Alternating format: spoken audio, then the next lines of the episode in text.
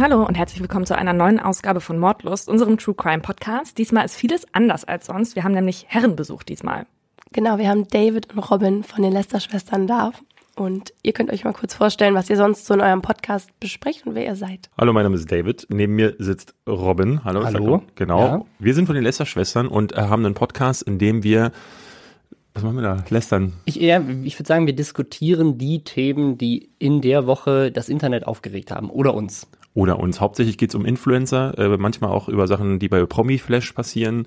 Ähm, aber äh, auch so, so Werbe, Werbesachen haben wir ganz häufig. Politiker ist bei uns auch häufig ein Thema. Deswegen haben wir gedacht, es ist perfekt. Also mit Mordlust könnte es kaum besser Ja, ist ein zusammenpassen. bisschen so, als würde die Tagesschau moderiert werden von Leuten, die keine Ahnung haben. Ja, von, von dem Moderator von 1, 2 oder 3. genau. Genau. Und deswegen, besser geht doch gar nicht. Wie sieht's mit eurem True Crime Konsum so aus? Äh, null, würde ich sagen. Also ich habe ähm, die äh, die Avery-Nummer gesehen. Äh, wie hieß die nochmal? Mord- Making a Murderer. Making a Murderer, genau. Und äh, ich gucke gerne Thriller und Horrorfilme. Das ist mein äh, True Crime-Ding. Ja, also ich hab, bin auch noch nie Opfer gewesen, stimmt nicht. Bei mir wurde einmal ins Auto eingebrochen. Das ist meine größte True Crime Erfahrung bisher. Ja.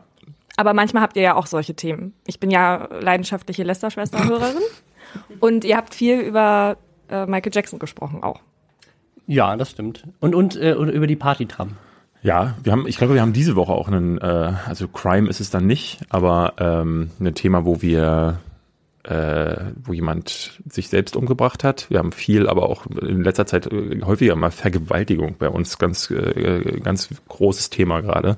Ähm, das sind unsere True Crime Sachen, also bei uns persönlich auch. Ich weiß nicht, ob wir das nicht rausschneiden müssen. David. Nein, das machen wir nicht. Ähm, wir machen das heute ein bisschen im Stile eures Podcasts. Das heißt, wir. Also unvorbereitet. Äh, wir natürlich nicht. Ja? Ja. Das heißt, wir erzählen einen Fall und dann diskutieren wir darüber. Genau, das erste Thema ist ein kleiner Aufreger. In Amerika ist es nämlich so, dass Vergewaltiger Sorgerecht beantragen können für die Kinder, die ja, während einer Vergewaltigung entstanden sind. Und da gibt es auch gerade einen aktuellen Fall.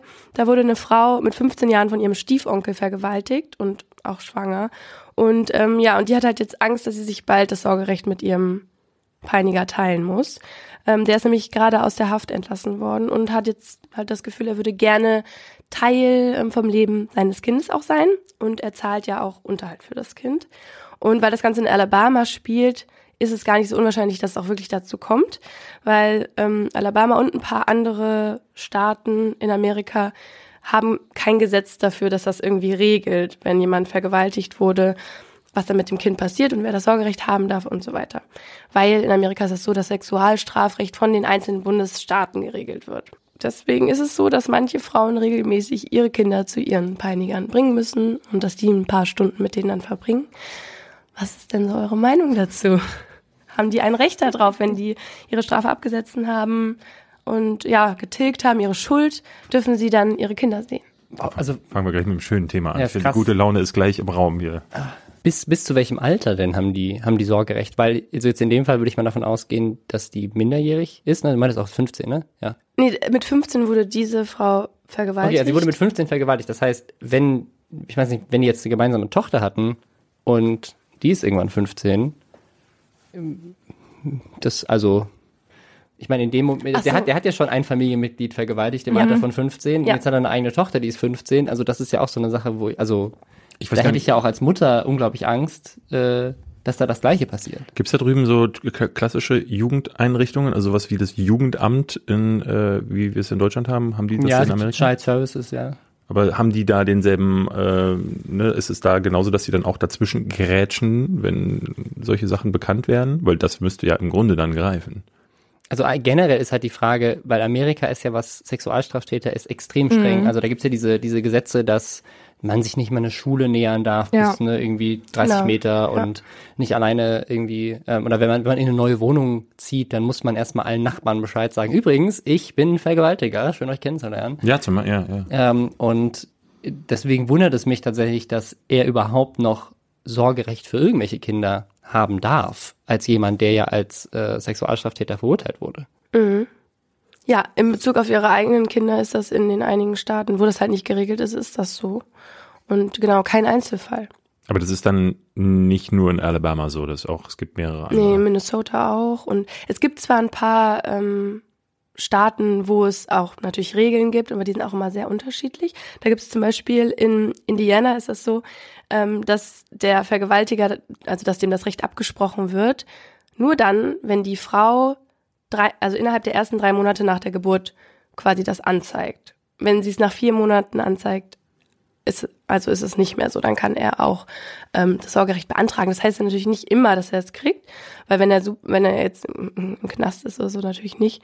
Was sagst du denn dazu? Naja, aber also das Ding ist, in Deutschland gibt's dafür ja auch kein richtiges Gesetz, ne? Du machst eine Einzelfallentscheidung und guckst, was dem Kind dann im Zweifel gut tun würde. Und die Hoffnung ist ja, dass das Gericht dann immer entscheiden würde, okay, ein Gewalttätiger oder ein Vergewaltiger, der, der tut dann dem Kind im Zweifel auch nicht gut.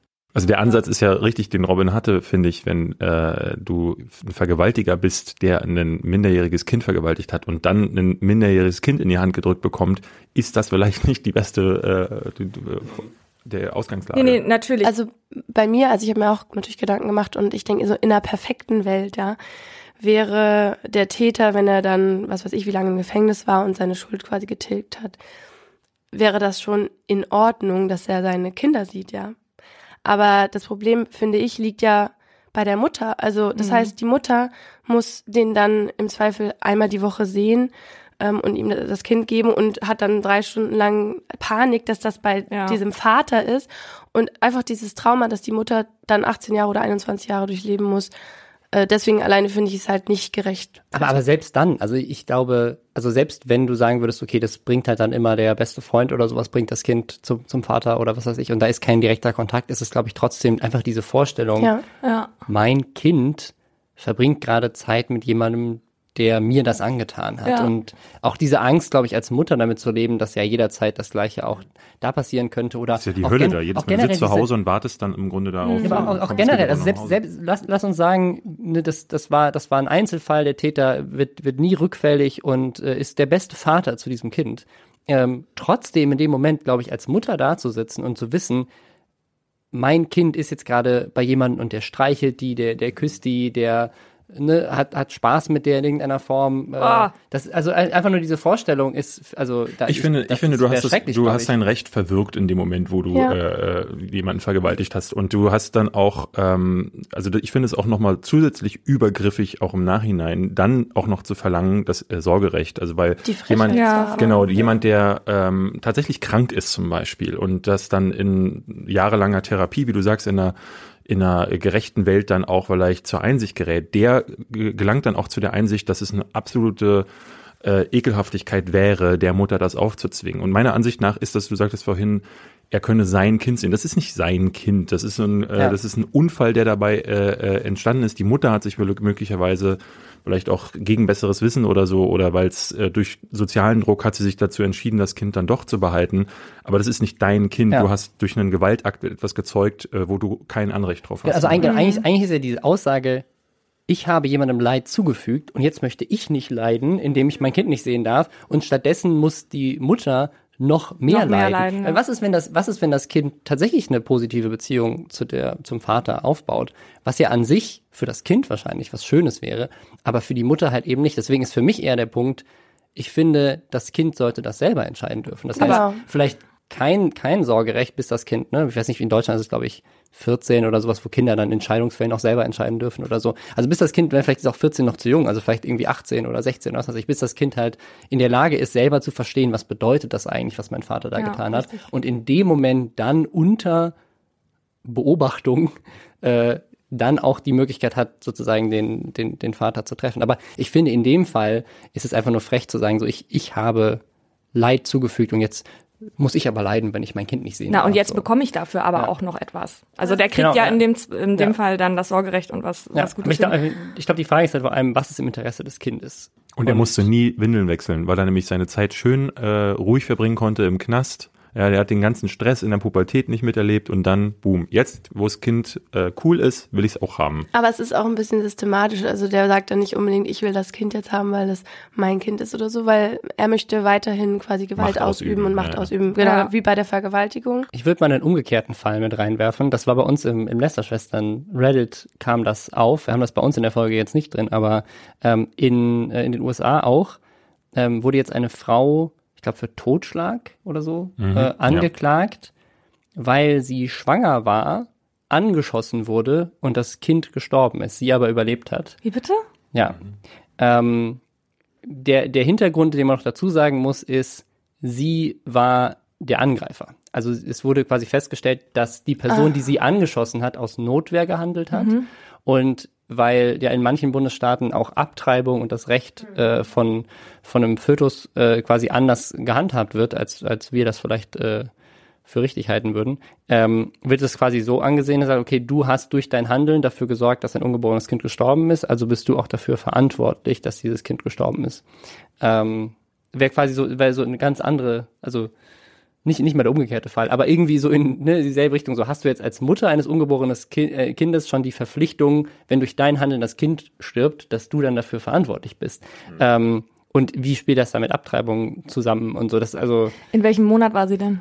Weiß Weiß man nicht. Okay. Weiß ich nicht. Müsste ich nochmal nach, nachgucken. Vor allen Dingen auch die Tat. Weißt du, wie, wie, wie die Tat aussah? Also ist sie, weil das, wir hatten das ja schon so ein paar Mal. Ähm, es gab, erinnerst du dich an den Fall, wo jemand am Parkplatz vor dem Späti ja. vorfuhr und dann zwei Leute aufeinander geschossen haben, nur weil der falsch geparkt hat. Ja. Also da hat dann kam dann der Familienvater aus dem Auto und sagte, hey, das da hinten ist aber ein Behindertenparkplatz und dann zieht der andere die Waffe, schießt ihm dreimal in den Bauch und ähm, Ich glaube, es war sogar umgekehrt. Also der, der Familienvater hat falsch geparkt und der andere Typ war so sauer, dass er, dass er, hat- der, Ja, hat- der hat quasi Falschparker schon so oft angegriffen, dass er gesagt hat, so jetzt reicht's und hat ihn erschossen. Genau, der hatte eine Historie, Vor dass, seinen er, Kindern dass quasi. er, die Kinder saßen im Auto mit der Frau, während äh, Papa raus wollte. Ähm, ich, jetzt habe ich vergessen, wo- worauf ich eigentlich hinaus wollte. Ich, aber Dass, genau, dass, die um, dass die Umstände immer. genau, war das äh, so einer dieser Umstände? Also war das so ein Affektding oder ist sie äh, äh, das kann ja tatsächlich ge so gewesen sein, dass sie sich war dachte, Bankräuberin. Ich habe hab keine Lust, äh, Schwangere das, das, Bankräuberin. das Kind zu bekommen. Ich habe ja zwei Möglichkeiten: Entweder ich melde mich zum Karatekurs an oder ich gehe einfach. Also, Also ich glaube, sich in den Bauch zu schießen zu lassen, Crips. wenn du das Kind nicht haben willst, Ziemlich gewagt. ist, ist gewagt, ja. ja, also ich finde es schwierig, dass sie für Totschlag, also dass sie angeklagt wird. Ich finde es ehrlich gesagt Quatsch. Nee, also das, das lag ja jetzt auch nicht wirklich in ihrem Ermessensspielraum. Amis halt. Ja, Amis, ne? Ja. Amis halt. Also jetzt Sehen wir ist ja aber, schon. also entschuldige mal. Unsere amerikanischen Zuhörer werden jetzt sagen, mm, Kommen wir mal zu einem Fall aus Frankreich. Äh, Vincent Lambert ist ein Fall, der gerade viel diskutiert wird. Der ist vor zehn Jahren, als er 32 Jahre alt war, bei einem Motorradunfall tragisch verunglückt und liegt seitdem im Wachkoma und wird künstlich ernährt. Und er hält die Augen offen, aber reagiert nicht auf Sprache oder sowas. Und seine Eltern sind ganz streng katholisch. Und zusammen mit zwei von seinen Geschwistern wollen die sich gegen die Abschaltung der Geräte wehren. Und seine Frau und aber weitere sechs Geschwister von ihm, die wollen ihn gehen lassen. Und der Gerichtsstreit, äh, Gerichtsstreit der ist jetzt durch alle Instanzen gegangen und das oberste Gericht von Frankreich hat jetzt entschieden, er darf jetzt sterben, die Ärzte dürfen die Geräte abstellen. Der Anwalt der Eltern hat jetzt angekündigt, dass sie die Ärzte, die Behandelnden, wegen Mordes verklagen möchten, wenn sie die Geräte abstellen. Sterbehilfe oder generell solche Geräte abschalten. Ich weiß es nicht. Ne? Es gibt ja auch Fälle, wo Leute wieder aus dem Koma aufgewacht sind. Ähm, und aus religiösen Gründen ist dann auch so eine Frage. Ähm, am Ende des Tages klar, ich meine, das kostet Geld, ähm, dass er da an den, an den Maschinen hängt, aber hat das sonst noch irgendwelche Folgen? Also außer vielleicht für die Familie, die auf der anderen Seite sagt, so, wir möchten ihn, wir möchten gerne so eigentlich mehr so aus egoistischer Sicht äh, dieses, dieses Kapitel abschließen können äh, und ihn endlich irgendwie beerdigen können oder so. Findest du das egoistisch? Ich finde eher, die andere Seite ist total ist Frage, egoistisch. le leidet er denn? Das, das weißt du ja im Ja. Zweifel nicht. Also der ist halt nicht ansprechbar, der hat minimales Bewusstsein, sagen sie, und ist Das ja auch, war's. ist, glaube ich, so immer noch eine Kostenfrage. Ne? Also du, da, ich, ich bin mir gar nicht sicher, ab welchem Punkt dann ähm, das auf die, die Familie belastet wird finanziell äh, mit der Pflege. Darum geht es, glaube ich, nicht. Ich glaube, ich glaube, es geht einfach darum, also die Frau sagt, das letzte Geschenk, was ich meinem Mann machen kann, ist, dass ich den gehen lasse. Und also, ich meine, du bist zehn Jahre in einem vegetativen Zustand und man weiß ja im Endeffekt nicht, was er alles davon mitbekommt. Aber egal was, ich kann mir vorstellen, das ist nicht sonderlich schön. Ja, wenn, wenn die Ärzte vor allem auch sagen, es gibt, also es gibt null Chance, dass sich da irgendwas besser D das sagt aber kein null, Arzt. Ich glaube, null gibt's, ja, gibt's ja, nicht. das, das Ja. würde nie ein Arzt sagen, aber genau, ich glaube, die Frau hat ja auch gesagt quasi, ich möchte ihn in Würde sterben lassen sozusagen. Ja, und ich glaube, Würde ist nach zehn Jahren vegetativen Zustand schon irgendwie Ja, wahrscheinlich wollte sie schwierig. es ja auch schon früher abstellen Ich habe lassen. ich hab so einen Fall im privaten Umfeld und ähm, da ist es auch so, dass gesagt wurde, ähm, also dass je länger es dauert, umso größer ist eigentlich eher die Chance, dass wenn diese Person nochmal aufwachen sollte, dann hast du diese Person nicht mehr vor dir. Dann ist das quasi oben drin alles Matsch und äh, dann, also am Anfang ist es so, dass dann die motorischen Fähigkeiten quasi nicht mehr funktionieren und das kann man dann zwar wieder erlernen, aber bei Langzeit, Jahr, jahrelangen Langzeitkoma-Patienten ist dann, ist dann vorbei. Also da dieses, das Gehirn muss, ähm, da werden dann ganze Bereiche im Gehirn einfach auch abgeschaltet, weil sie zum Teil auch nicht mehr richtig äh, versorgt werden und Ja. solche Sachen.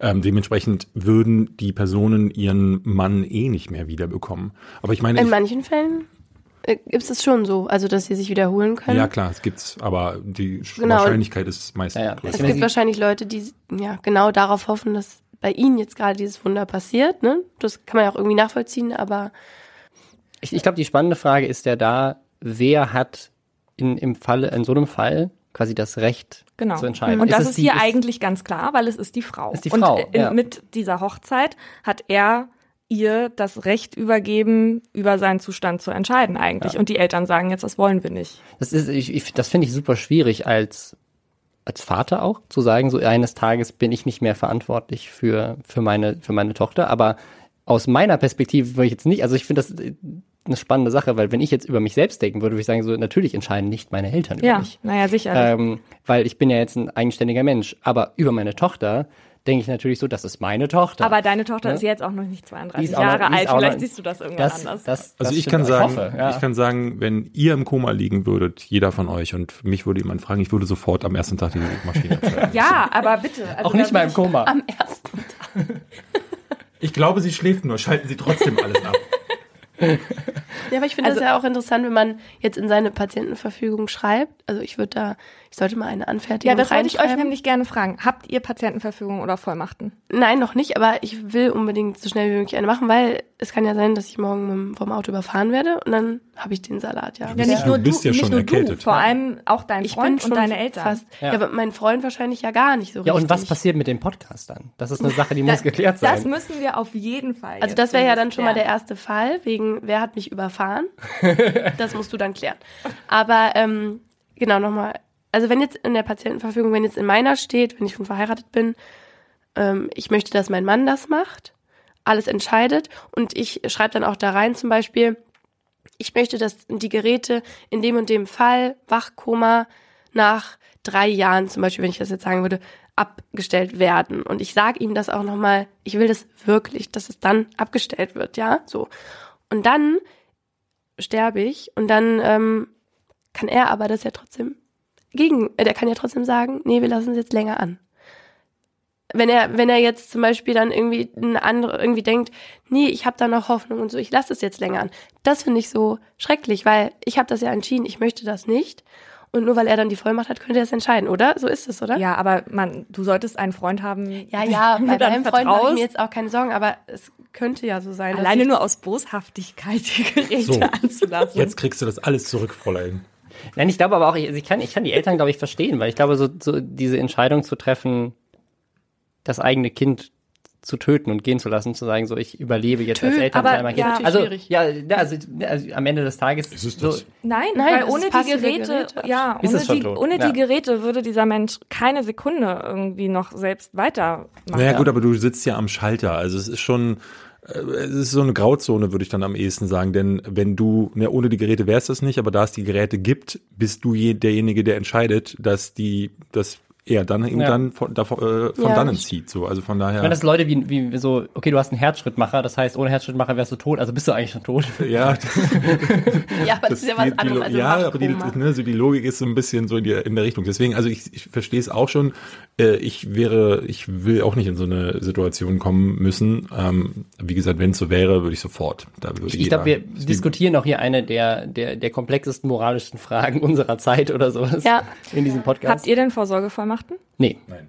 Warum nicht? das ist eine gute Frage. Ich nie darum gekümmert. Ich habe auch kein Testa Testament oder sowas. Ähm, das ist das schlecht sind als alles Vater. Sachen, ja, das sind alles Dinge, die man da, das, das sind, also A ist das, glaube ich, diese bewusste Entscheidung, sich mit sowas wie dem Tod sehr aktiv auseinanderzusetzen. Und da, das ist, ich glaube, das ist einfach so ein, so, das verdrängt man eher. Ähm, und das andere ist, ähm, es ist halt, das ist halt so ein Behördengang, von dem man natürlich denkt, den werde ich nie brauchen, weil man Ja, will es ja. ja nie brauchen. Und deswegen Wie ein Testament ähm, So. ist es so, ja, weiß ich nicht. Du kannst auch, also es geht auch ehrlich gesagt nicht. Das wäre egoistisch, weil äh, du schneidest bei uns beiden den Podcast. Ich mache das nicht.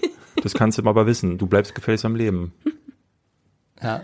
Ja, du musst dann so Deepfake-mäßig, auch vor allem mit meiner Stimme, Ja. alle zukünftigen Themen von einem Computer sprechen lassen. Hallo David. Wie geht es dir? Sehr gut. Die Technologie schreitet immer weiter voran. Das geht inzwischen, glaube ich, schon sehr Okay. gut. Aus 70 Folgen gibt's genug Material. Die Wörter einfach aneinander Ja. Hallo, hier ist Robin. Aber du hast eine, oder wie? Ich habe ein Testament und eine Vorsorgevollmacht. Echt jetzt? Alles, natürlich. Seit wann? Natürlich. Bist Seit so fünf Aber. Jahren. das natürlich macht jetzt hier gerade nicht so viel Sinn, weil drei von vier ja, aber ich haben. aber ich finde es sehr unnatürlich, euer Verhalten. Aber ich Aber du bist keinen, das 24, da muss man sowas noch gar nicht. Also du siehst aus wie. David, aber nett. Das ist schon so in der neunten Klasse so. Mama, Papa, hier ist mein Testament. Ich vermache mein Schulbuch an die Pauline. Meine Britney Spears Sammlung und alles von Bushido. Nee, ich finde das schon wichtig. Und ich will auch nicht, dass sich irgendwer danach äh, damit auseinandersetzen muss, mit, mit meinen Angelegenheiten. Ich habe auch einen Zettel, wo drauf steht, was ich für meine Beerdigung möchte. Wow. Damit sich da niemand drum kümmern muss. Es ist wirklich ein Pain, ja, für Mm, eure. Familie. ja. Auch alle Passwörter. Eine Alles. Frage Nee, an aber. meinen Laptop kann- darf keiner ran, wenn ich äh, irgendwie mal davon gehe. Erst bitte den Suchverlauf löschen. ähm, aber was steht da in Bezug auf Maschinen? also was Wie viel bekomme ich? Wegen der Firma und so? Nee, ähm, in Bezug auf die Geräte. Was Das musst du ja nicht angeben. Ich habe einfach gesagt, die Person soll darüber entscheiden. ah, das ist ja aber auch, dann nimmst du dir ja nicht so viel ab der Person. Doch, dann. weil die Person weiß ja ganz genau, was ich möchte. Okay. Ja. Und die Person weiß, dass wenn ich sterbe und ich komme als Geist wieder, dann werde ich sie jagen, wenn ich auch nur eine Woche an diesen Maschinen kleben muss. Ja. Weil das ist interessant, jeder so jetzt sagt, wir wollen nicht lange in diesen Maschinen sein, ja. Bei meinem Freund ist das ein bisschen anders. Der sagt, ähm, weil es ist ja auch so, man kann ja auch wirklich nicht sagen, wie viel kriegt ein Wachkoma-Patient Mhm. mit und wie viel nicht, ja. So, so viel im Gehirn ist noch nicht wirklich erforscht und da kommen die noch nicht so richtig ran. Ähm, deswegen ist er so, also wenn da noch Chancen sind, würde ich erstmal schon noch ein bisschen wach bleiben. Das Wichtige ist aber, dass mir nicht langweilig Ja, genau. und dann meinte er so zu mir, ich schreibe dir dann meine Serien auf, die ich gucken will. Und ich will auf jeden Fall was sehen, ja, weil vielleicht kriege ich schon was mit. Stellt euch vor, wie langweilig es ist, wenn man halt. Ja, aber ja, nicht nur das. Es ist ja auch wirklich tatsächlich, je nachdem, wie man das jetzt sieht, aber ich finde, ein menschenunwürdiger Zustand. Du warst jetzt krank und hast ja ziemlich viel auf dem Sofa gelegen. Das war auch schon ziemlich unwürdig. Jetzt stell dir vor, du kannst nicht mal auf Toilette gehen. ja. Ja.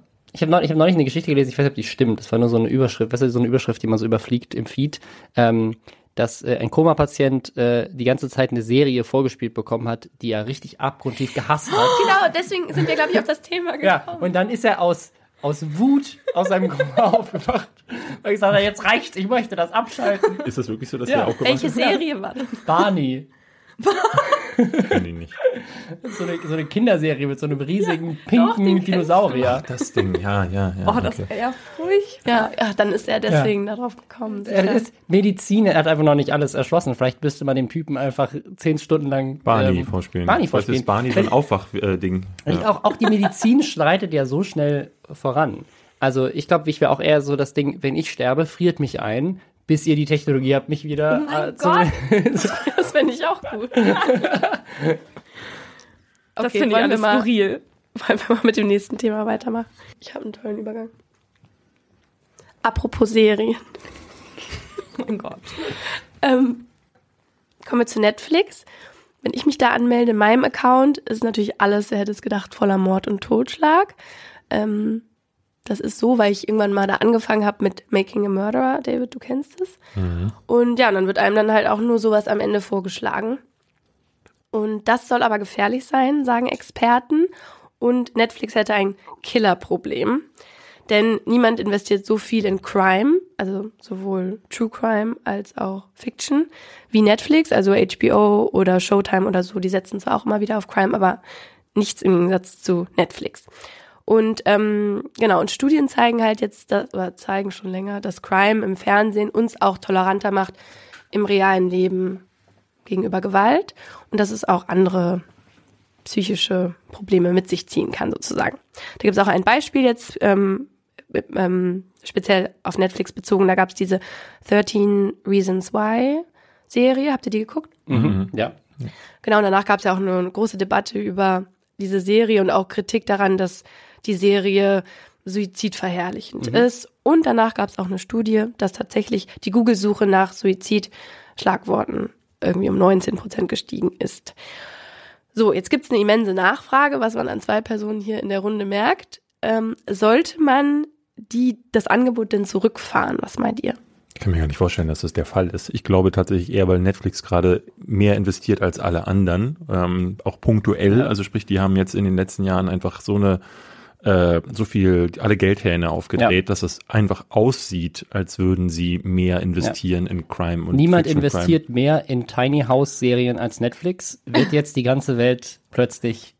Ja, in kleinen Häusern weil ich wohnen. meine, Ja, aber das ist schon aufgeräumt. nachgewiesen. Also die, Ja, das ist schon extrem viel. Also es ist schon nachgewiesen, dass es extrem viel ist. Aber im Vergleich auch zu allen anderen äh, äh, Stations in Amerika, ich meine, du hast ja, Ja. da drüben, ich glaube, 49 Staffeln von CSI und äh, Navy CRS und äh, wie sie alle heißen. Ich glaube, da gibt's ganze Networks, die si- sich ausschließlich auf Crime irgendwie äh, Aber quasi im, im Verhältnis zu, also wie viel Geld die quasi. Genau, da das meine ich. Ich glaube, Ja, ja, ich glaube, dass das- es einfach das ist so. punktuell gerade einfach so aussieht, als würde Netflix das tun. Ähm, dann sieht's, dann hat's natürlich äh, trotzdem noch sehr viel Crime. ähm, ich persönlich kann da immer gar nichts zu sagen, so weil ich mal, das ist so diese uralte Debatte.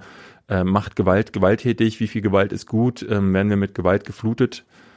Ähm, habe ich gar nichts zu sagen, weil ich, ich fand, ich fand diese Frage immer sehr dumm. Ich, ich- also ich glaube, es ist auch eine Frage, wie man, wie man mit, also ich glaube das schon, dass, dass das abstumpft. Ich glaube auch, dass, Klar. äh, dass Videospiele abstumpfen. Ich glaube nicht, dass sie gewalttätig machen, aber ich glaube, dass es eher so dieses, du, also ich, nicht, also ich kann das so an, an meiner Mutter festmachen zum Beispiel. Ne? Meine Mutter früher, wenn ich irgendwie ein Videospiel gespielt habe und da fließt Blut oder da passiert irgendwas und Leute werden abgeschossen, ist meine Mutter schreiend und weinend rausgerannt, weil sie das so brutal fand und das nicht vorstellen konnte, dass ihr, ihr Sohn sowas spielt. Aber ähm, sozusagen, ich war völlig so eben nicht sensibel für diese Sachen, weil ich halt so da mit aufgewachsen bin. Für mich war das nicht dramatisch, auch weil ich vielleicht auch als Spieler in einer anderen Situation war. Aber bei Serien ist das genauso. Und ich habe ich hab, ähm, so äh, Freunde oder so, die die müssen weggucken, wenn irgendwie was Blutiges auf dem Bildschirm passiert. Ähm, und ich kenne andere Leute, die sagen, ja geil, noch mehr Blut, oh, spritzt richtig. Ähm, ich bin da irgendwo dazwischen. Ich kann, also ich bin zum Beispiel jemand, ich kann ähm, so medizinische Sachen, also die so, die so real sind.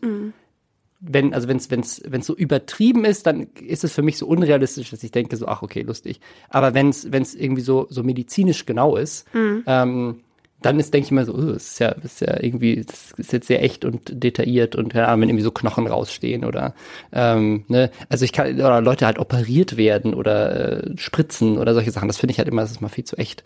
Ähm, und das, also deswegen weiß ich nicht. Also ich glaube, dass, ich glaube nicht, dass es mehr Mörder macht und ich glaube, es gibt auch einen Unterschied zu 13 Reasons Why, weil ich glaube, Suizid nochmal eine andere, nochmal eine, also das, das ist halt eine andere Situation, in der du bist. Also ich glaube, Leute, die Selbstmordgedanken haben, und wenn ihr das habt, dann holt euch Hilfe, ähm, redet mit Leuten darüber. Ähm, da wird es in der Serie so dargestellt, dass Selbstmord ja was voll Geiles ist, mit dem du plötzlich deine ganze Rache an all den Leuten, die du scheiße findest, irgendwie ausleben kannst und alle reden für Monate und Jahre nur noch über dich. Das ist ja so ein bisschen die Prämisse von 13 Reasons Why.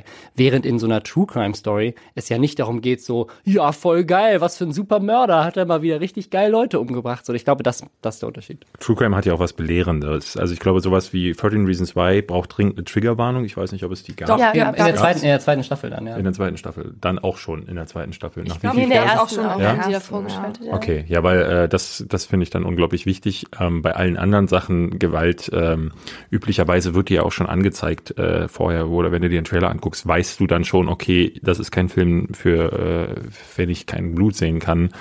Ähm, True Crime persö persönlich finde ich total gut. Ähm, ich habe mit so vielen Leuten irgendwie gesprochen in den letzten Monaten, die gesagt haben, oh, ich habe dieses eine Ding über, ähm, wie heißt der Typ, nicht Dama, sondern eine andere große ähm, Ted Bundy. Ted Bundy. Da gab es auch so eine Ted, Ted Bundy-Story, glaube ich, Ja, wo Leute dann äh, äh, sagten, oh, äh, faszinierend, ich, die kannten das gar nicht. Ich kenne diese Namen halt meistens, weil so Sachen wie, ich bin ja großer Horrorfilm-Fan und so Sachen wie Texas Chainsaw Massacre, die sind, äh, da haben sie sich einfach all die großen Ja. Serienkiller genommen und in eine Fi Fi Figur hinein amalgamisiert. Ähm, aber es ist schon wichtig, finde ich, dass Leute erfahren, äh, was mit diesen Figuren war, äh, wie diese Fälle zustande gekommen sind, was ist da, wie auch gerade auch über das US-amerikanische äh, äh, Rechtssystem kann man ja viel lernen, wenn man so, auch bei der Avery Story fand ich das ja sehr interessant. Ähm, leider sind die zum Teil, bei Avery war es ja zum Beispiel so, leider sind die häufig sehr einseitig und äh, manchmal auch äh, bei Avery wurde ja sogar gesagt, dass das ähm, manipulativ sei, also dass die Macher der Story äh, bewusst einige Dinge ausgelassen haben, um ihnen besserem Licht dastehen zu lassen. Das ist dann natürlich blöde, deswegen sollte man es nicht für bare Münze nehmen. Aber ich finde das eigentlich ganz gut. Und Gewalt äh, in Filmen hat mich noch nie gestört. bei Ted Bundy war das tatsächlich der Fall, dass sich, also der ist ja offenbar recht attraktiv im Gegensatz zu anderen Serienkillern. Und du hast dich verliebt. Äh, Nee, Das war das ich Problem. mich Aber nicht, andere. aber andere. Und Netflix hat sich daraufhin genötigt gesehen, bei Twitter einmal was dazu zu schreiben. Und zwar, dass sie daran erinnern möchten, dass es tausende andere heiße Typen da draußen gibt, die alle nicht wegen Mordes an etlichen Frauen verurteilt wurden. Ja. Und äh, ganz interessant fand ich das auch bei der Serie You. Da geht's um einen Stalker, der halt auch als richtig, richtiger Charming-Typ da irgendwie dargestellt wird. Woraufhin auch sich viele geäußert haben, ja, sie möchten jetzt auch gekidnappt werden irgendwie. Und da hat der Schauspieler dann auch sich zu geäußert und meint, es ist wirklich nicht romantisch und so, ja. Also von daher finde ich das schon irgendwie schwierig, dass man, dass man gerade viele Serien produziert, die aus der Sicht, also aus der Täterperspektive produziert werden und die dann halt eben auch noch so verherrlicht. Ich Ja. glaube, habt ihr dieses Mindhunter gesehen? Nee. Äh, das ist diese äh, David Fincher-Serie auf, auf Netflix und äh, die zeigt im Grunde, wie dieses amerikanische Profiling entstanden ist, wo sie, ich glaube, mit dem ersten Serienmörder, bevor es überhaupt Serienmord als Wort überhaupt äh, gab, äh, haben sie ähm, das erste Mal ist einer vom FBI rein in die Zelle und hat sich mit einem Täter unterhalten darüber, warum er denn mordet. Und das zeigt diese Serie und die stellt die den Mörder auch als, ne, also du, au- auch wenn du halt die ganze Zeit so ein unangenehmes Gefühl hast, sind das halt irgendwie immer auch Sympathen und sind ja Serienmörder ganz häufig auch. Also über Ted Bundy sagte man das ja, dass er sehr charmant sein soll und äh, diese ein sehr einnehmendes Wesen hat und sie nur dann irgendwie über Ja. Aber ist das denn neu? Also ich glaube, bei True Crime, das ist das eine Sache, weil das sind ja dann echte Fälle, wo man den Täter irgendwie jetzt ein bisschen und das ist mein darstellt. Robin, er stellt die richtigen Fragen. Ähm, aber äh, Dexter zum Beispiel. Ne? Ich meine, das sind, keine Ahnung, neun Staffeln oder sowas über, über die Perspektive eines Serienmörders, der aber natürlich dann immer nur andere böse Menschen umbringt. Ähm, äh, oder jetzt, keine Ahnung, John Wick oder sowas, ne? der Leute mit Bleistiften in die Augen äh, umbringt und keine Ahnung was. Ähm, und alle im Kino sagen so, ja geil, boah, jetzt hat er doch mal den Bleistift, den, oh, wie ist richtig krass. Ähm, und ne, weil er halt der, der Held der Story ist, aber am Ende des Tages ist die, ne, das ist ja bei jedem Actionfilm so. Es ist, das ist ja auch bei James Bond so und so weiter. Klar, die haben halt immer eine, irgendeine Mission, aber die Leute, die sie auf der anderen Seite umbringen, das sind halt auch in, ne, klar gibt's dann die Oberbösewichte, die ganz, ganz böse sind und die Welt zerstören wollen, aber davor sind halt irgendwie 200 Soldaten, die abgeschossen werden, einfach nur, weil sie halt dastehen, weil sie halt dafür bezahlt werden. Ähm, und äh, da könnte man auch gen generell, glaube ich, drüber reden. Also ich, ne, am Ende des Tages wird im, in Hollywood oder auch in Videospielen eigentlich Gewalt immer glorifiziert, ne? in jedem Action-Blockbuster. Und es wird auch immer mehr durchgewunken. Also wir hatten ja hier in Deutschland ganz lange ähm, die äh, FSK, die dann eingeschritten ist bei Filmen. Ähm, und bei Videospielen wurde ja lange Zeit ähm, auch indiziert, äh, wenn die zu gewalttätig waren. Bei Filmen ja auch. Und es landen immer weniger Filme und Videospiele auf dem Index, weil Gewalt immer akzeptierter geworden ist. Äh, In, also- in Amerika ist das ja noch krasser. Also in Deutschland, glaube ich, sind wir da noch ein bisschen besser unterwegs. Aber in Amerika ist es ja wirklich so, dass ähm, Filme mit Sex. Äh, Äh, genau, also so, sobald du irgendwo einen Nippel siehst, äh, laufen nicht. Leute schreiend raus, Mhm. aber wenn äh, der Kopf dreimal aufgespaltet wird und das Gehirn rausspritzt, dann sitzt der fünfjährige. Timmy vorher und sagt so, mehr. In England auch, in England auch. Also es gibt mehr, mehr als genug äh, Ecken, wo es der Fall ist. Äh, Japan ist da auch, äh, also Asien ist da auch ganz äh, früh Ja. dabei. Also das ist ähm, äh, nochmal, wir sind da in Deutschland tatsächlich früher nochmal anders gewesen. Ich weiß nicht, woher das kam, aber äh, auch das weicht sich immer mehr auf. Wir kriegen immer mehr Gewalt, äh, die dann auch an die Kids gespült wird. Ähm, will jetzt hier nicht mit Computerspielen anfangen, da, aber da äh, äh, kenne ich mich am besten aus und da weiß ich, dass früher allein der Akt des Schießens schon dazu führte, dass Spiele, Spiele entweder ab 18 freigegeben wurden oder direkt auf dem Index landeten und heute kannst du Körperteile ausreißen und das, äh, Mhm. die Dinger sind ab 16 freigegeben. Ich glaube, das Problem ist einfach diese Verfügbarkeit, dass halt die Masse an sich immer mehr wird. Durchs Internet aber auch. Ja, ne? natürlich, ja. Durch Podcasts. Ja, wir kommen gleich zur Selbstkritik. Ähm, wir haben was mitgebracht für euch. Und zwar waren wir die Woche am Bahnhof, äh, weil wir mit der Bahn zu unserer Live-Folge fahren mussten, die übrigens nächste Woche rauskommt. Und da waren wir am Zeitungsstand und haben das hier gesehen. Das ist einmal die aktuelle Krimi und einmal die Closer Crime. Und da sind wir hängen geblieben. Oh, ich kotze. Genau, erzählt doch mal, was ihr so seht. Was, was ist euer Eindruck von diesen Zeitschriften? Mein, mein erster Eindruck ist, das ist, das ist genau die Form von Magazin, über die wir uns lustig machen, Ja. wo es um Promis geht. Also irgendwie so, ist Meghan Markle schwanger mit Drillingen und will sie Prince Harry hinterrücks erstechen? ähm, so, Ja, das, das, war, das war ja neulich dieses Ding, was wir hatten. Ähm, die ersten Fotos ihres Kindes Ja. von ähm, äh, wie, wie die ersten Babyfotos die von ersten Meghan Markle. Meghan Und Markle. dann haben was, äh, was sie dann in der Zeitung gemacht, weil das Kind war ja noch nicht geboren, sie war noch schwanger und dann hat die Zeitung, aber ich glaube, das war die, das, die, die neue Post äh, war das, die dann einfach Babyfotos von Meghan Markle darin gemacht hat. So die ersten Fotos von kann ja auch bedeuten, dass es die ersten Fo Babyfotos von ihr gewesen sind. Und äh, meine Oma, die kauft das dann und sagt dann, die sagt dann nicht so, oh, da wurde ich jetzt aber mal wieder verarscht, die nächste Ausgabe kaufe ich nicht, sondern die sagt dann, ah, guck mal, die ersten Babyfotos, die versteht das dann im Teil, zum Teil gar nicht. Und ich möchte meine Oma mal packen und schütteln, Ja. bis, bis sie es versteht, aber sie tut das, glaube ich, nicht. Und wenn ich diese Zeitung hier sehe, das ist das äh, gleiche, einer nur mit Überschrift, echten Opfern. Nach Messerattacke vom Ex, ich heirate meinen Lebensretter, äh, dann mit Fotos von ihm und sie im Krankenhaus, ja, Killer Nanny vor Gericht, also äh, sind auch immer diese Schlagworte. Killer Nanny, der Supermörder.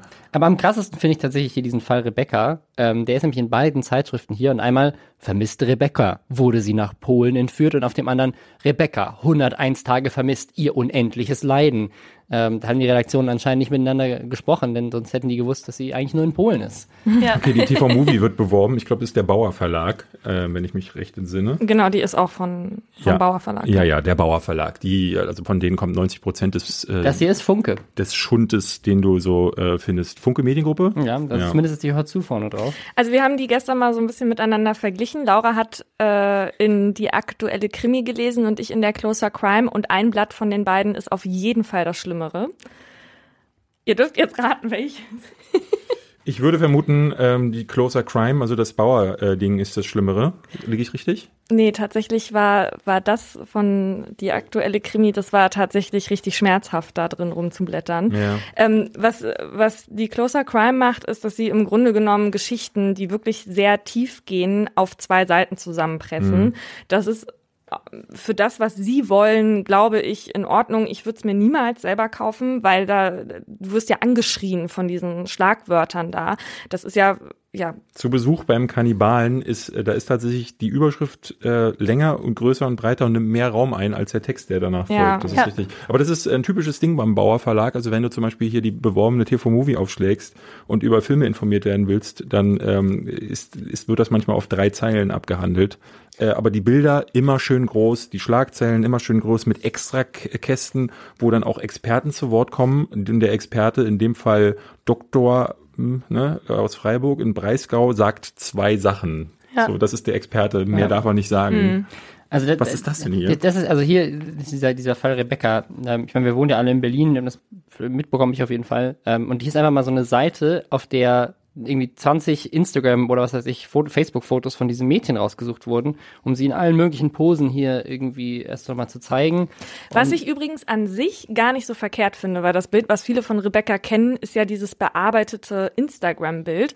Und da habe ich neulich eigentlich eine interessante Debatte, äh, habe ich dazu gehört, was dieses Bild eigentlich mit einem macht und warum dieses Bild ausgesucht wurde, weil es eben besonders hübsch ist und weil es besonders viel Aufmerksamkeit generiert. Deswegen finde ich es an sich nicht schlecht, ganz viele Bilder von ihr zu zeigen, wie sie auch vielleicht in natürlichen Posen Aber auch mit Filter. Hier sind ja welche dabei. Ja, die gewesen. sind halt auch alle mit Filter. Aber ich meine, hier, eins, hier ist eins mit Mickey Nee, Maus. Ohren oben drauf und hier ist noch eins mit so mit so Snapchat-Emojis noch mit mit rein. Aber ich glaube, was ich halt vor allem dramatisch finde, da muss man aber glaube ich als Eltern auch äh, wahrscheinlich in so einem Fall irgendwie mit leben, weil das ist ich, ich weiß Wenn gar nicht, Kasse, das Kasse damit gemacht wird. ähm, das A, das Kasse damit gemacht wird, aber B, ich habe das gerade äh, bei Broadchurch gesehen. Habt ihr äh, Broadchurch geguckt? Das ist eine tolle Nee. Krimiserie Äh, ja, aus. Ähm, und äh, da geht's genau um, um diesen im gleichen Fall. Da, da entscheidet quasi die Familie in der Serie, ob sie jetzt zu der Presse geht, um quasi mit, mit dem Aufruf vielleicht Hilfe zu bekommen, dass der Fall besser aufgeklärt wird, weil eben alle das Bild sehen, Mitleid haben und ähm, durch die mediale Aufmerksamkeit vielleicht auch mehr Leute mit Informationen kommen. Ähm, und das wäre vielleicht auch eine Sache, die, ne, die hier gewünscht ist. Und dann sagt man, okay, ne, wir haben halt diese Bilder und alles hier mit drin und vielleicht hat am Ende ja irgendwas jemand gesehen. Ähm, aber dass das dann halt über Monate und dann später noch so breit getreten wird, ähm, wenn man da als Eltern vielleicht mit abschließen will, ist halt eine Sache, die dann vielleicht dann auch mitschwingt. Ne? Ich glaube, dass das viel zu früh ist, um als Elternteil damit abzuschließen. Äh, Gerade äh, letztlich war Rebecca's Schwester auch bei Markus Lanz und hat nochmal dafür gesorgt, dass wieder Aufmerksamkeit auf den Okay. Fall kommt. Und ich glaube, genau das wollen sie momentan auch. Dann muss man, glaube ich, diese Kröte schlucken, dass Ja. halt auch so berichtet wird. Ich kann, ich habe den Artikel jetzt von die aktuelle Krimi dazu nicht gelesen, ähm, aber ich glaube, alles, was momentan irgendwie Rebecca's Bild in die Medien bringt, ist für die Eltern erstmal per se gar nicht so verkehrt, weil Ja. das halt wieder Öffentlichkeit schafft. Ich meine, die meisten, es gibt jeden Tag Kinder, die vermisst werden und die verschwinden. Jeden Tag. Und dass wir alle Rebecca kennen, das ist ein Riesenglück für die Familie. Und ja, also das ist auch diesem Bild geschuldet oder jetzt diesen Bildern. Aber um nochmal auf den Inhalt der ähm, Zeitschriften zu kommen, ich finde persönlich, dass True Crime gar nicht so viel hier Shishi braucht, Fotos, riesen äh, Überschriften und diese Farben und dieses Überlagern, weil ähm, es geht ja eigentlich mehr um die Geschichte an sich. Und die Geschichten werden da halt, wie Paulina eben gesagt hat, super kurz gehalten oder auch mal länger, zum Beispiel über Natascha Kampusch. Ja, hier steht, es, es ist nicht vorbei. Was ist denn nicht ja, vorbei? genau, äh, habe ich mich auch gefragt, ich habe dann reingeguckt. Es ist ein richtig, also ein langer Artikel und ähm, da, die die Überschrift ist der wahre Fall Natascha Kampusch, ja. Also ich dachte, wäre schon alles aufgeklärt eigentlich, ähm, aber ganz anders, ja. Der äh, investigative Reporter, der auch immer wieder betont, dass er jetzt sich auf diese gefährliche Reise begeben hat und halt ähm, gesucht hat. Sagt er nicht immer, ich, der, die aktuelle Krimi-Reporter, Ja, habe genau. mich auf die gefährliche Reise gemacht. Ja, und äh, dann erzählt er eigentlich, ähm, ich musste dann irgendwann abbrechen, weil ich das nicht mehr mir anhören konnte, aber eigentlich su- suggeriert er, dass es gar nicht so war, wie alle denken. Eigentlich war es auch nicht nur Wolfgang Priklopil der Täter, sondern es gab noch mehrere Täter. Vielleicht war die Mutter auch involviert. Ähm, und ähm, Die, die, war, dürfen, die dürfen sowas ja zum Teil. Die checken das, glaube ich, mit dem Anwalt und äh, dürfen so weit wie möglich dann gehen mit diesen äh, Vermutungen. Äh, gibt noch einen anderen Fall, den erzähle ich gleich, wenn du zu Ende erzählt hast. Ja, auf jeden Fall hat er halt quasi so viele Verschwörungstheorien da am Anfang äh, gesponnen, dass ich dachte, nee, das kann ich jetzt nicht weiterlesen. Ich finde, es ist immer in Ordnung, wenn es Theorien sind, die von der Polizei auch, also denen die Polizei auch nachgeht. Wenn du sie, wenn wenn es tatsächlich so ist. Es gab einen Fall, ähm, äh, hast du das gesehen bei Übermedien neulich? Hm. Neue Post ähm, hat einen Artikel veröffentlicht, ähm, Prince Charles war das doch, ne, der mit Diana zusammen war. Ja. Prinz Charles in Lebensgefahr, er soll zerhackt werden. Ähm, es gibt einen, ich glaube irgendwie, er, hat sich eingelassen. Ich glaube, es ist irgendwie ein Gangsterboss aus der Türkei oder aus Italien. Ich bin, bin Also ist das wirklich so oder behaupten die das nur? Steht da so drin. Also steht da so drin, er hat sich eingelassen. Und dieser Gangsterboss, dessen Spezialität, man nennt ihn auch den Rosenmörder, weil er eine Heckenschere hat und Leuten äh, dann die ganz langsam die Hände abtrennt mit der, oh, soll ich nicht sagen? Kannst du bisschen umschreiben? Okay. Oder das mit den Bleistiften von ihm fand ich auch gut in die Augen. Ich so, Jugendschutz. wir piepen Okay, dann Oder dann so noch mal, noch- mach noch mal bei Rosenmörder. Man, man nennt ihn auch den Rosenmörder, weil er gerne, äh, ne, um damit umzugehen, eine äh, Heckenschere nimmt, mit denen er dann äh, mögliche Opfer Nicht, bearbeitet. nicht Rosen schneidet. nicht Rosen schneidet. Und ähm, jetzt wäre Prinz Charles in Gefahr, weil äh, er hätte wohl äh, Anrufe bekommen und Drohungen und er wird jetzt von einer Sonderspezialeinheit, die wird sogar namentlich benannt. In diesem Artikel wird er rund um die Uhr bewacht und es könnte jeden Moment da, äh, dazu kommen, dass Prinz Charles irgendwo Ich in der stelle stell mir nur so vor, wie so im Thronraum, so neben der Queen, plötzlich so ein Typ in so einer Heckenschere hervorspringt, so, haha! Ich bin das tapfere Schneiderlein. So. Ähm, und es stellt sich heraus, das haben die dann recherchiert bei Übermedien, dass es diesen Typen nicht gibt. Es gab keine Dokumentation über diesen Fall. Also äh, de, de, äh, sie, sie haben gegoogelt und es gab nirgendwo eine Berichterstattung darüber. Es gibt diesen Gangsterboss nicht, es gibt den Rosenmörder nicht und es gibt, und das fand ich besonders krass, auch diese Spezialeinheit der, der britischen, also es gibt wohl eine Sondereinheit der äh, im britischen äh, auch äh, Königshaus, die sich dann nur darum kümmert, dass, der, dass dem Königs, der Königsfamilie nichts passiert, aber die heißen völlig anders. So, also da ist alles erstunken und Wahnsinn. erlogen gewesen. Und auch der Immobiliendeal, den gibt's wahrscheinlich auch nicht. Und ich habe mal irgendwie gehört, äh, ich hatte es irgendwo mal gelesen, dass äh, die üblicherweise dürfen sie nicht so weit gehen in den Magazinen, weil äh, es ist wohl auch schon vorgefallen, dass ähm, US-Stars geklagt haben. Ja. Die, die machen das halt wohl ganz häufig so einfach, dass sie sagen, okay, den schreibe ich jetzt irgendwie Interviews an die Backe, die es nie gegeben hat. Ich also Interview geführt, Exklusivinterview mit und dann stellt sich heraus, dieses Interview hat es nie gegeben. Es gab aber nur ganz wenige Fälle, wo das an die Stars herangetragen wurde. Und, und beim Königshaus ist es wohl noch mehr so, dass die das entweder nie erfahren oder da nie äh, Schritte eingeleitet werden. Deswegen wird über die erstunken und erlogen und die können sich bei diesen Zeitschriften austoben, wie sie wollen. Du müsstest ja wahrscheinlich jetzt weltweit alle Klatschmagazine auf dem Schirm haben, einfach nur um zu gucken, wer hat jetzt gerade mal wieder was geschrieben. Ja, oder Prinz Charles sitzt da und denkt so, oh nein, meine Finger, die nicht bearbeitet werden. Halt in, in Großbritannien ist es aber ganz anders. Also da kann, können die Klatschblätter nichts über die schreiben. Das nicht stimmt. Da, also da können die auch viel weitergehen. Da ist auch das Persönlichkeitsrecht viel noch, ja, noch extremer als bei uns. Also das schützt die Leute noch viel mehr. Und genau, und da können sie halt gar nichts zeigen. Ich habe das gerade neulich bei, äh, bei Mila Kunis und Ashton Kutscher, das fand ich eine schöne Art und Weise, darauf zu reagieren. Die hatten äh, quasi so reagiert auf so eine, so eine, so ein Klatschding und das war halt so, so, sagt halt Mila Kunis so zu Ashton Kutscher, es ist vorbei. Und er so, oh Gott, nein, was habe ich getan? Und, ich so, und dann holt sie halt so diesen Artikel raus.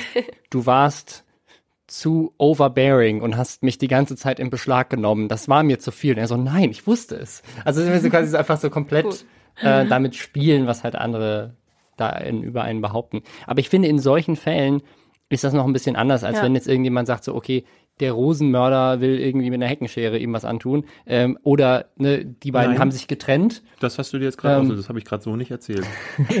Ähm, aber in dem Fall hier geht es ja um echte Fälle. Echte Fälle, die in Teilen noch nicht aufgeklärt sind und wo äh, teilweise, also auch Verschwörungstheorien, die rumgeschmissen werden, ja den, den Familien, den Angehörigen wirklich einen Schaden zufügen können und aber auch vielleicht sogar den echten Ermittlungen Schaden zufügen können.